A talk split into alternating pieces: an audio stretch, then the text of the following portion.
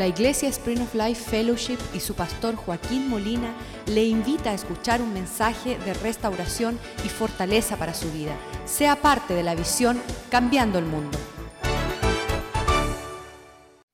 Padre, te damos gracias por tu palabra, te damos gracias por lo que estás haciendo en nuestras vidas. Te damos gracias que tu espíritu amoneste nuestras vidas para poder movernos, Señor, con toda certeza en el propósito de presentarnos, agradarte a ti, oh Dios. Que nuestras vidas eh, actúen en la disposición de diligencias, oh Dios. Un ánimo pronto por agradarte en todas las cosas. Pedimos, Señor, que tú profundice nuestra fe, que podamos conocerte, Señor, en la medida que tú deseas para no estar. Dice que en los últimos días muchos estarán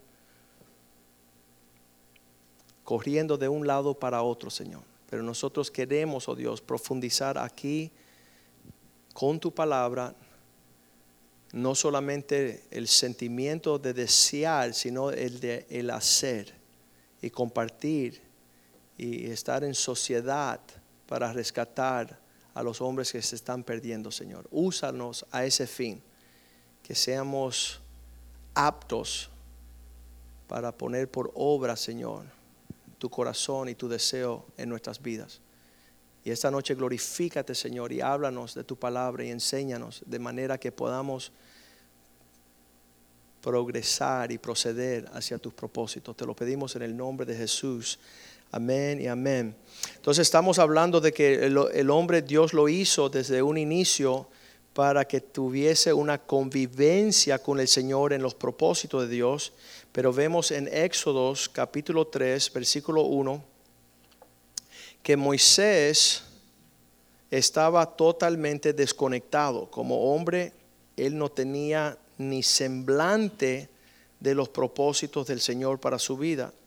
Escuche bien, él se demoró 40 años. Yo, creo que una tristeza grande, y, y me lo estaba diciendo mi mejor amigo Carlos, decía, yo no puedo creer que ha avanzado tanto nuestra edad. Yo tengo 48 años, él tiene 47 y hace dos años, a los 45 fue que él dejó de actuar neciamente. Y él dice, ¿sabes qué? A los 45 años, cuando Dios te enfrenta y te, te hace rendirte, te das cuenta que 45 años han sido perdidos.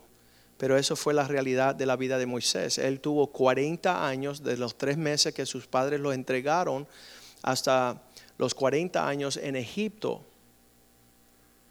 ah, hijo de la hija del faraón, un puesto tremendo, un oficial, un heredero de las cosas allá en Egipto.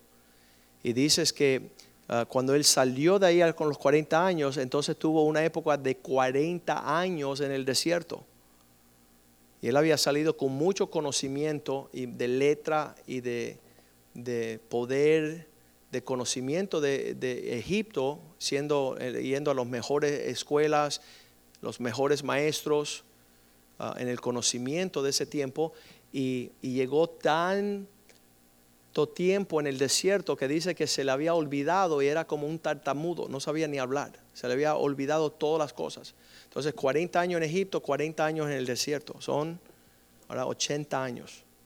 Y se le aparece Dios aquí en, en Éxodo 3, dice, apacentando Moisés las ovejas de Jetro, su suegro, que era sacerdote de Madián, llevó las ovejas a través del desierto y llegó hasta Oreb, el monte de Dios. Allí se le apareció el ángel de Jehová en una llama de fuego en el medio de una zarza. Y él miró y vio que la zarza ardía en fuego y la zarza no se consumía. Y eso es, uh, eso es como yo cuando llegué a la casa del Señor, yo veía a todos estos cristianos y yo decía, ¿qué es esto que está sobre sus rostros? ¿Qué es ese gozo que no se le acaba? Yo quiero lo que ellos tienen. Era una curiosidad la que nos trajo a la casa del Señor. Entonces Moisés dijo, yo iré ahora y veré esta gran espectáculo, esta gran visión, por causa que la, la zarza no se quemaba, no se quema. Viendo Jehová que él iba a ver, lo llamó Dios desde el medio de la zarza y dijo, Moisés, Moisés, y él le respondió, heme aquí. Eso todo un acontecimiento. Acuérdense que en este entonces Moisés no sabe si son marcianos, yo tampoco sabía si era marciano, si estaba contactándome, a- tú sabes, uno, uno no se da cuenta qué, qué es lo que está sucediendo, por qué Dios me está llamando, por qué hay un fuego que no se deja de, no se apaga. Y él respondió, heme aquí, y dijo, no te acerque, quita los calzados de tus pies, porque el lugar en que tú estás es tierra santa tierra santa es. Versículo 5. Sabes que la invitación de lo que Dios quiere con nosotros es ven y acércate, pero no venga con tus calzados, porque aquí no vas a poder caminar como caminaste allá. A ver, un- un- una disposición totalmente diferente. De hecho, todo nuestro razonamiento y forma de pensar fuera de la casa de Dios, lo único que hace es limitar lo que Dios quiere hacer con nosotros. Llegamos tacaños, llegamos egoístas, llegamos frustrados, orgullosos, soberbios, y Dios dice, ¿sabes qué? Nada eso puede venir a un lugar santo. Vas a caminar diferente aquí. Y, yo como joven, cuando yo empecé a escuchar, quítate tus calzados, y decía, ah, ah, yo me siento cómodo. Así es que yo, yo cubro más terrenos en esas actitudes, pero, pero la realidad es esa. Y es común a todos los hombres. Nosotros tenemos que tener ese entendimiento. Pero Dios se acerca en el versículo 6 y le dije, le dice, y dijo, yo soy el Dios de tu padre. Eso, eso es tremendo porque sabes que en el contexto de esta generación, si hay un dilema, aún nosotros que tuvimos papás, es motivo para salir corriendo. Yo soy el Dios de tu Padre, un concepto de paternidad que, que no es normal. Pero eso fue lo mismo que Dios hizo conmigo a los 16 años. Tú quieres tener algo que ver conmigo, tú tienes que honrar a papá. No, porque mi concepto de lo que era la paternidad no tenía ningún semblante atractivo. De hecho, yo no quería ser como papá, por eso decidí hacer todo lo opuesto de lo que papá me decía. Pero Dios se presenta y nosotros tenemos que tener eso claro, que ir a rescatar a los hombres, ir a disipular a los hombres, es presentarle, hay alguien que te quiere llamar la atención, que te quiere corregir, que te quiere disciplinar, que te quiere marcar la pauta. Y eso es lo que hace muchas veces el Evangelio súper atractivo. De hecho, eh, en el viaje de, de México regresando, Dios me empieza a hablar unas palabras tremendas. Yo, era cómico porque estaba yo en estaba en el cuarto de la casa del pastor Mediero, nos habíamos acostado como a las 12 y eran eran las 3 de la mañana y Dios me estaba hablando. Y yo dije, me tengo que despertar porque si no escribo esto se me va a pasar.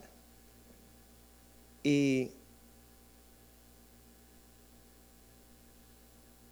las palabras que escribí a esa hora dice, la relación con un padre determinará la bendición y la herencia que uno recibe. Si no hay la actitud de lo que Dios está presentándole a Moisés, no hay nada. No hay bendición y no hay herencia. Por lo cual, el hijo que dice, papá, ya tengo maestro en la escuela y ya no necesito más tener una relación contigo. Yo voy a crecer en un conocimiento sin tener una relación con un papá. Y usted me dice, ¿qué locura es esa? Qué, qué tremenda forma de pensar. El hijo que le dice a papá, ya tengo maestro, me estoy instruyendo, ya no tendré más necesidad de ti, está destruyendo su capacidad de imitar a Cristo que dijo, yo y el Padre uno somos. Las consecuencias de la bendición de Dios es tener la capacidad de entrar como Dios se le presenta a Moisés. Yo soy el Dios dentro de cuaderno de Padre dentro del entendimiento de lo que pueda conllevar esta relación.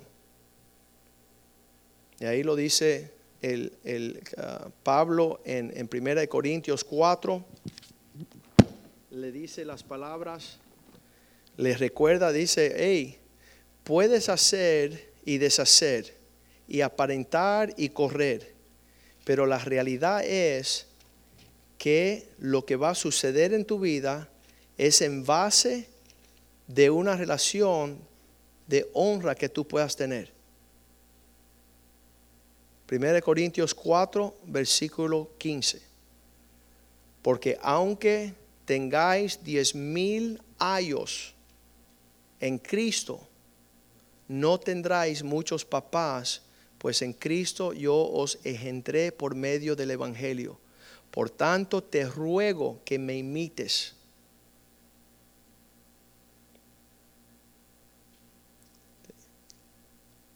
que tú tengas una actitud que pueda conllevar es relacionarte con el propósito de Dios. Ahora, le puedo decir que si Cristo es el modelo y Dios está tomando un hombre que nunca tuvo un alcance ninguno en conocerla, estás ardiendo, quítate los zapatos, se acercó, Dios le habló, soy padre de acuerdo a la línea, se le presentó, yo soy el Dios de tu Padre. Está intercalando antes de una relación con Él una presencia donde va a fluir una bendición. Um, Dios está levantando hombres en una generación donde personas aborrecen cualquier mención de una relación paterna.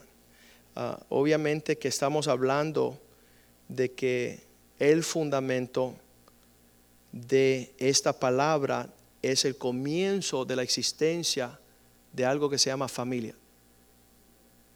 Y muchos antes de que Dios estuviese hablando con Moisés estas palabras, en Génesis capítulo 2, Dios crea el hombre, le entrega a su mujer y profetiza en una forma tremenda.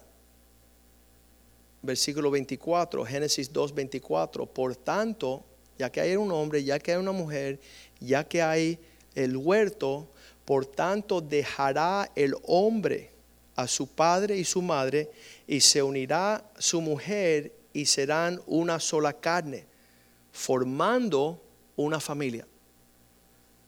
Y entonces esto es mucho por, mira, no tenía papá ni mamá terrenal Adán, pero ya está proyectando que el hombre que nace de esta relación tendrá que dejar esa entidad de padre y madre, su familia, para unirse a su mujer. En otras palabras, la mujer no se corresponde que reciba un hombre que no ha recibido su paternidad. Eso, eso llega a ser una pesadilla. La mayoría de las personas se van de su casa para que sus padres dejen de molestarlos. Y se unen dos pulgas sin un perro, dos parásitos a requerirse cada uno al otro sin nunca haber estado bajo la cobertura de esta de lo que Dios presenta ahí a Moisés. Entonces la provisión de Dios va a determinarse en base de lo que es nuestra relación con esa expresión. Una de las de los males más grandes que han sucedido es que la persona que y lo habíamos dicho el domingo, la persona que piensa que ser corregido lo está recibiendo como un rechazo. El pastor no me quiere, por eso me llama la atención. El pastor tiene algo conmigo, por eso me corrige. Y es todo lo opuesto. Dice la Biblia que al que mucho se le ama, dice, somos disciplinados porque hay la motivación de importarnos suficiente para hablar con las personas. Subimos en California, en Silicon Valley, en San José, y estábamos en la mesa hablando de los libros y me correspondía compartir después de ah, la primera plenaria. Entonces había un break después de la primera y se acercaron unas personas, un individuo grandísimo, fuerte, y empezó a, probar fuerza. Porque él decía que es un hombre y quién eres tú para que me diga que es un hombre. Yo nunca tuve un papá y, tú...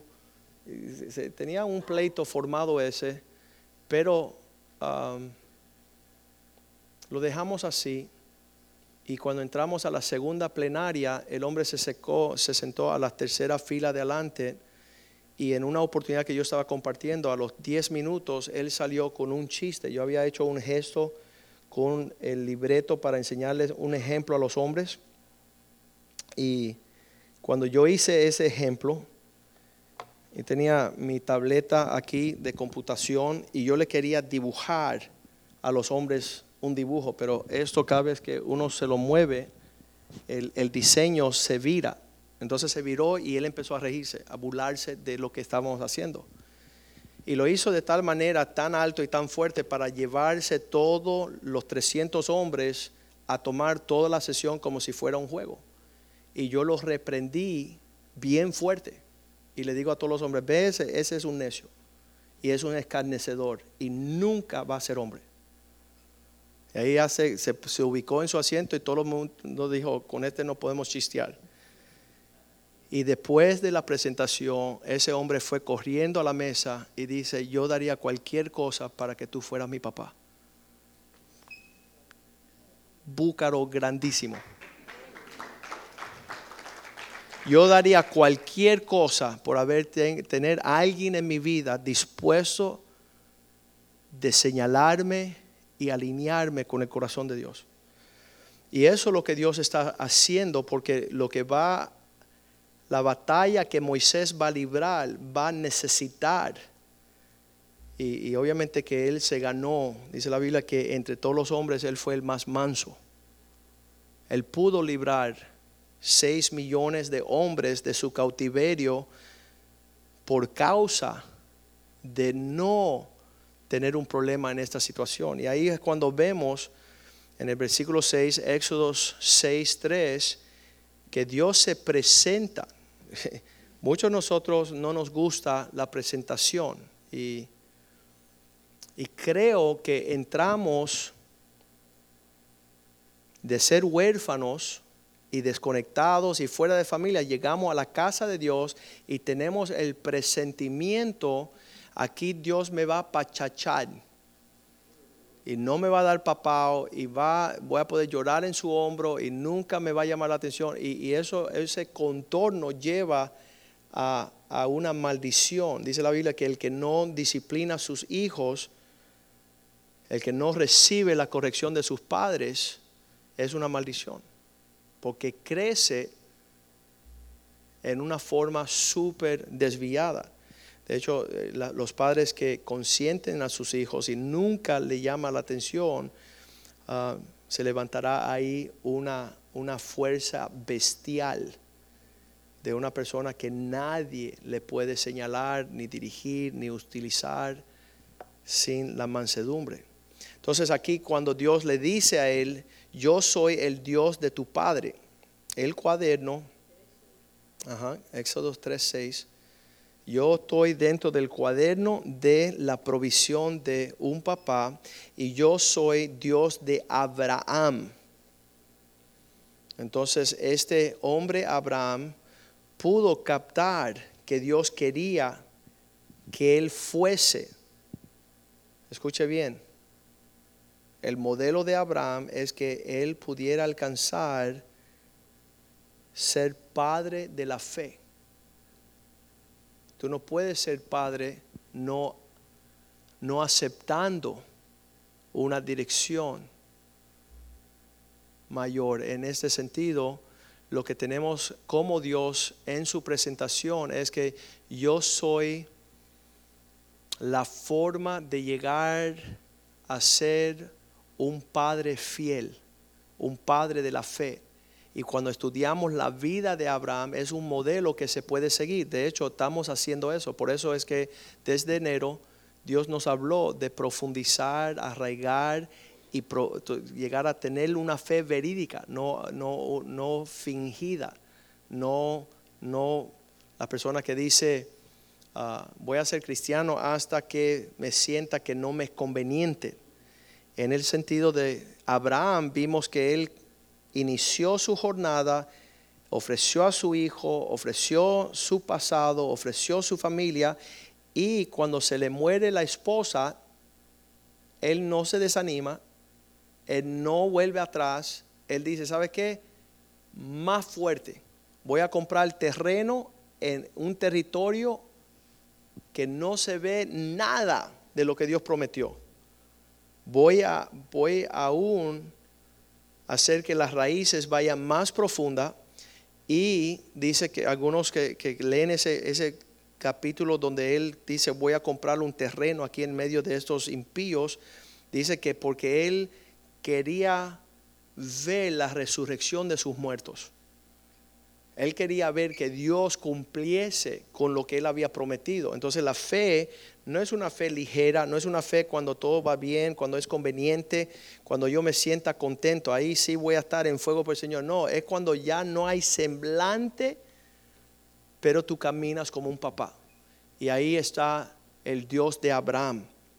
Vamos a Hebreos capítulo 11 y veremos qué significa esto, que Abraham quería que existiese, que su vida fuera la expresión. Mira lo que dice ahí en Hebreos 11, versículo 8. Por la fe, Abraham, siendo llamado, en este sentido, cuando Dios se quiere presentar a Moisés, yo soy el Dios de Abraham, le está quitando las vendas a decir, ¿sabes qué? Soy el Dios de los padres hecho perfecto. El Dios de Isaac, de los hijos obedientes que heredan la bendición. Y el Dios de Jacob, los hijos torcidos, que son marañosos, que Dios hace una obra de transformación yo soy el Dios que establezco esta fe, que crea padres fieles, y, es lindo, escuche bien, si es verdad que tener un padre impío es una pesadilla, tener un padre que ama y obedece a Dios es estar en los cielos. Eso, es un refrigerio tremendo. Ver el comportamiento de un papá genuino frente a un Dios para los hijos es un deleite. Y entonces ahí vemos que Abraham dice, por la fe siendo llamado. Y, yo a lo largo de 30 años he escuchado muchas personas que dicen, pastor, es que tú no sabes, yo tengo llamado. Yo no tengo ninguna duda que todos los hombres tienen llamado. Lo que sí tengo duda es que obedezcan. Siendo llamado, obedeció. Ahí se traban las personas. Es que yo tengo un llamado. Sí, yo estoy convencido que tienes el llamado, pero tú no obedeces. Así que ese llamado nunca lo vas a ver. Pero queremos en tiempos modernos tener un llamado sin obediencia. Queremos tener un comportamiento. Mira, yo le puedo hablar a los hombres, y no sé hasta cuándo, pero lleguen el lunes y todos llegan el primer lunes. El segundo, el tercero, como que sordos y ciegos y hasta retardados. Le falta una tuerca.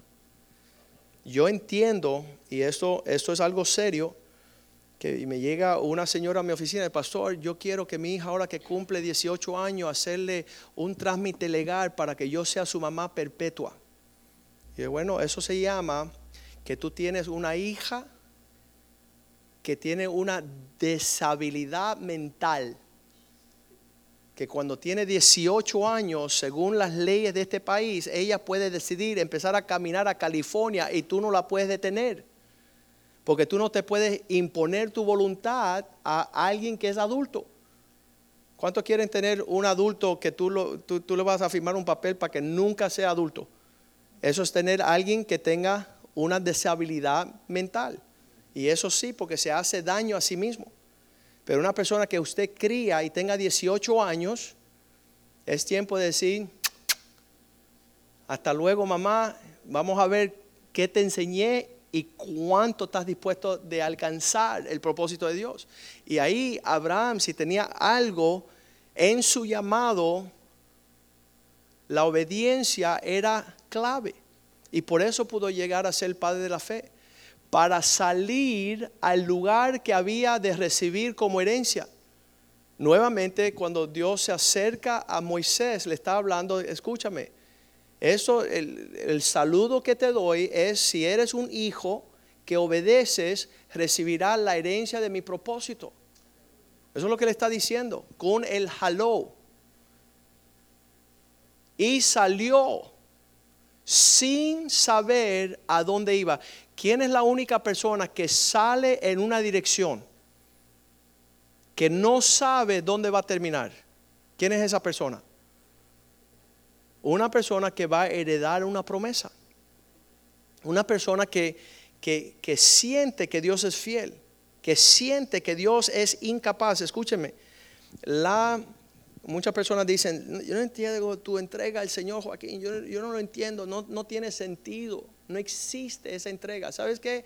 Estoy loco por ver el galardón de aquellos que van en pos de lo que Dios promete. Quiero que sea una realidad, quiero que sea la expresión sobre la faz de la tierra, una realidad más que cualquier otra cosa. No tiene nada que ver con, una, una apariencia de lujo, como decir, bueno, para que todos vean. No, para que yo vea, para que yo alcance lo que Dios dice.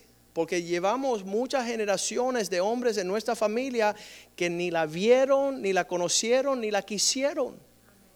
Nunca hemos visto lo que es la expresión y, parte de lo que está sucediendo aquí es parte.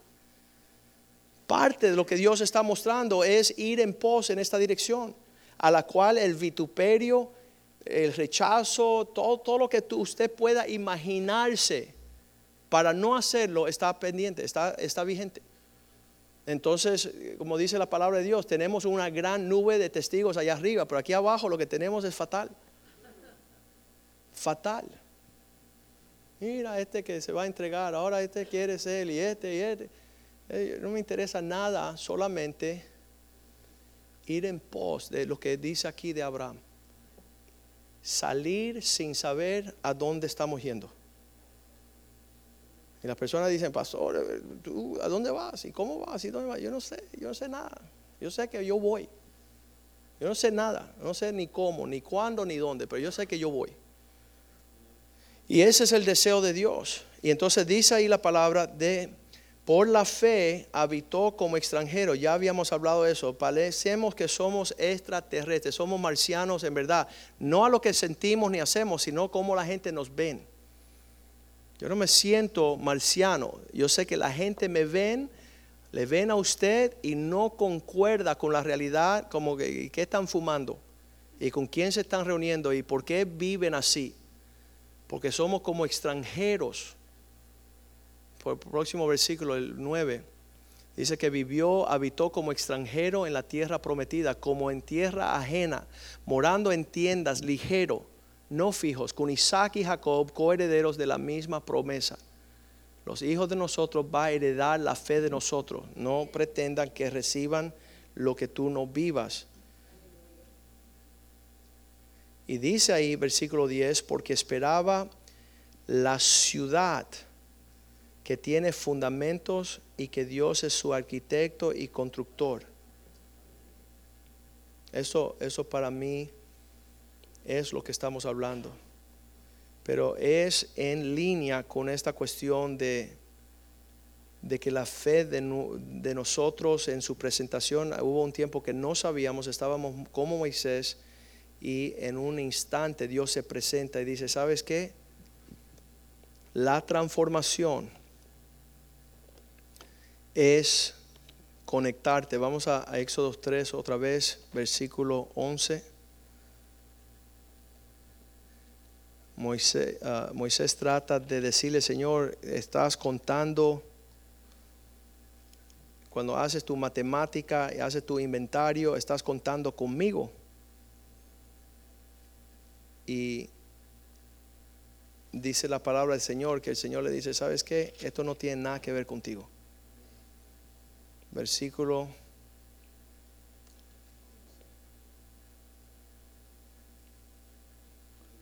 versículo 10, Éxodo 3, 10 dice, ven por tanto ahora y te enviaré al faraón para que saques de Egipto a mi pueblo, a los hijos de Israel. Entonces Moisés respondió a Dios, ¿quién soy yo para que vaya al faraón y saque a los hijos de Israel?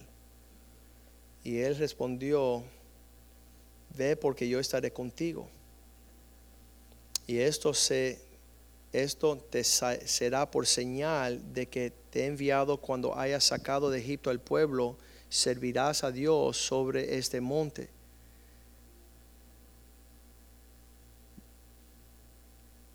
Y entonces ahí, versículo 13 le dice, y dijo Moisés a Dios, he aquí que yo llego que llego yo a los hijos de Israel y les digo, el Dios de vuestros padres me han enviado a vosotros. Si ellos preguntan, ¿cuál es tu nombre? ¿Qué les responderé? No sé ni quién soy yo ni quién eres tú. Y respondió Dios a Moisés, yo soy el que soy. Que el comportamiento de mis actitudes y mi enseñanza es que yo soy suficiente. Así le dirás a los hijos de Israel, yo soy, me envió a vosotros.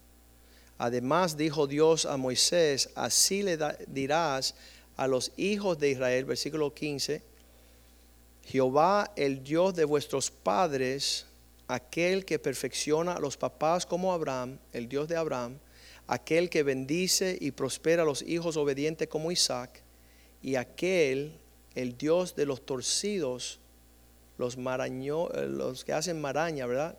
Suplantador, el Dios que corrige a los hijos torcidos, a los padres fieles, a los hijos obedientes y a los hijos que vuelven a casa. Yo soy ese Dios. Este es mi nombre para siempre. Yo estaré en la función de lo que hice con Abraham, lo que hice con Isaac y lo que estoy lo que hice con Jacob. Este será mi nombre para siempre. Con él se me recordará, con él se me recordará por todos los siglos. Ve, versículo 16, reúnete con los ancianos de Israel y diles que Jehová, el Dios de vuestros padres, el Dios de Abraham, el Dios de Isaac y el Dios de Jacob, se me apareció diciendo, en verdad os he visto y he visto, visitado y he visto lo que se hace en Egipto. Y he dicho, yo os sacaré de la aflicción de Egipto a la tierra de los cananeos, de los eteos, de los amorreos, de los feroces, del, ah, del heveo y el jebuseo, y una tierra que fluye leche y miel. Y oirán tu voz, irás, y los ancianos de Israel al rey de Egipto, y le dirás, Jehová,